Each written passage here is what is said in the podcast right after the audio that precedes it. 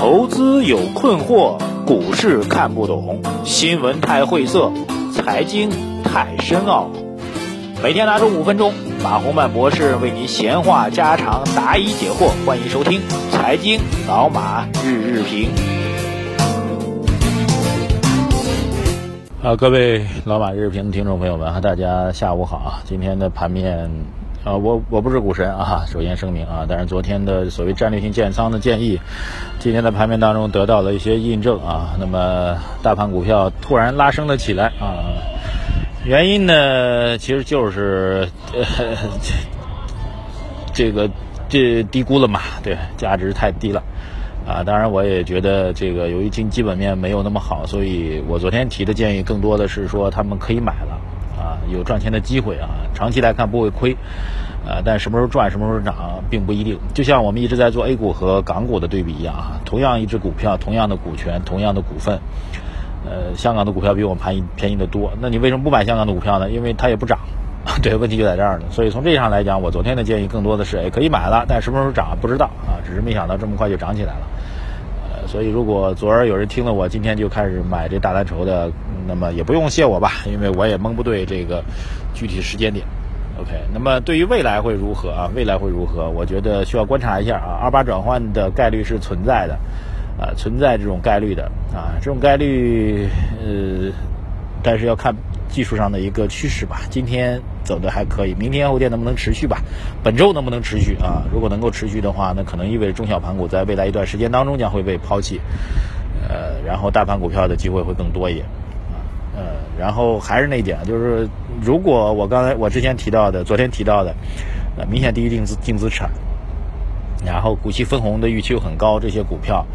呃，当它的股价慢慢反弹的达到了净资产以上的位置啊，然后股息的分红率已经不是很高的时候，到那时候可能就风险出现了，好不好？来提醒大家，我们并不认为这是一个很大的一个牛市或者呃趋势性爆发的机会出来了，更多的还是一个所谓的仅仅是因为跌破净资产太多了一个略微的一个价值回归吧，这是我们的看法啊。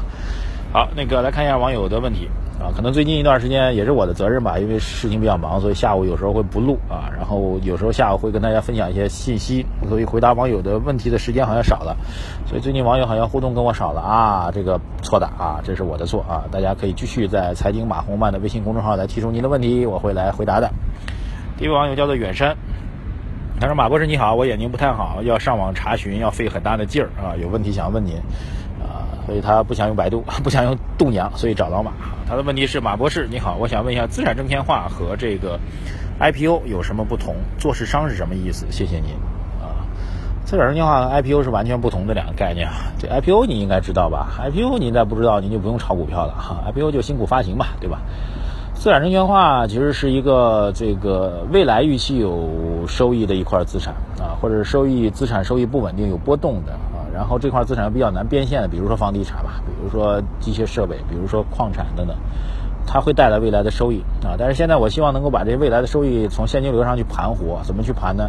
呃，就把这个资产呢做一个证券化的一个处理啊。这样的话就是用我未来预期的收入。呃，然后做一个呃这个偿债的一个保障，然后把 A、B、C、D 各种各样资产捆在一起做一个资产包。那么 A 的资产包，单独一个 A 的资产包，它的这个现金流的状况、收入的状况可能不是稳定的。但是 A、B、C、D 四个捆一块儿，哎，它可能就比较稳定了啊。所以就可以做一个比较流畅的一个资产包，提前做一个证券化的一个产品啊。这个产品就可以去抵押贷款。呃，就可以用它来做还债的保障，去做这个金融市场的融资啊。当年的房地美跟房利美啊，就美国两房就是干这种事儿了，好吧？这跟 IPO 一毛钱关系没有啊。老黄说，好不容易听您说战略性建仓了，今天就大涨了，还需要再等等啊？我觉得不用等啊，就是我昨天提到的那些明显低于净资产，而且股息率。比银行利率还高的这部分，你还可以买啊啊！今儿今儿没买上，明儿还可以继续买啊。但是，一旦涨过净资产了，股息率变得不那么诱人了，那你就可以考虑卖出了，好不好？不用等啊，这个不用等。呃，金 YF 他直接叫了一声马红万的名字啊，问我芒果老师现在买军工合适吗？军工我觉得，嗯，军工板块其实是在中国军工板块其实一直个是一个题材性的板块。出现了什么军军事方面的消息，呃，地缘政治上的不稳定啊，等等等等，就会军工板块就会冲一下。但一般来说，军工板块每年至少至少会有一波行情。呃，军工板块某种上来讲，它不是一个真正的价值投资的选择，因为我们很难去准确的预测政策啊。您知道什么时候某政策会出台吗？啊，特别军事方面的政策，所以。你如果愿意建建仓的话，那么我觉得现在军工板块也不算贵吧，只能说不算贵啊。但是我觉得风险依然存在，这种风险就在于外部政策环境的不确定性，我也算不出来。如果您特别偏好的话，您可以去介入吧。杨小妞啊，她的留言是马光远啊，您跟马光远有仇吗？我可以转达给他啊，葛鹏。他说理财马鹏，他问了我好几个问题啊，我一直没顾上回答，不好意思啊。葛鹏啊，马博士，理财产品是不是存款的另一种形式？以前有存款存贷比百分之七十五的限制，如果理财产品不计算在存款之内，这样就提供了更多可以用于放贷的钱，是变相提高的存贷比。对，这个是存在的啊。呃，理财产品实际上是变相的这个存的贷款吧。啊，存款吸收存款，对，然后可以再放贷出去嘛？对，只是他用了另外一个表外的业务来来做这个事情。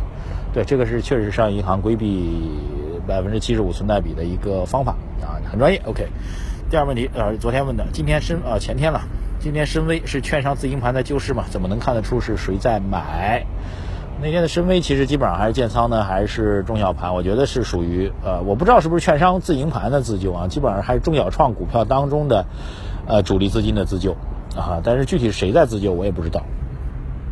你昨天说啊，然后今天的问题，你昨天说二八转换的逻辑和根据是什么？今天就印证了，我的逻辑和根据就是便宜了啊，就是就是跌破净资产太多了啊，它将来肯定会向净资产回归的啊。然后呃，但是受制于经济基本面的影响，所以它也不会涨太多啊。我觉得能够回归净资产，回归到股息率就好了。至于今天就能涨，那纯粹是瞎猫碰到死耗子啊，我蒙对的啊，不要再太在意。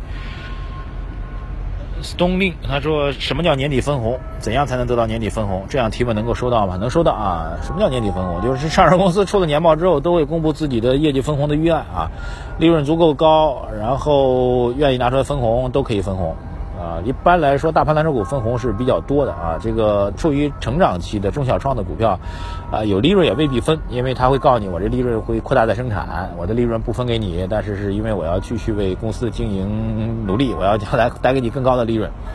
而处于稳定收益期的大盘蓝筹股、行业龙头股票，它业绩已经很难增长、很难大幅度增长的情况下，一般赚的利润都会分红的，而且分红比例是不低的。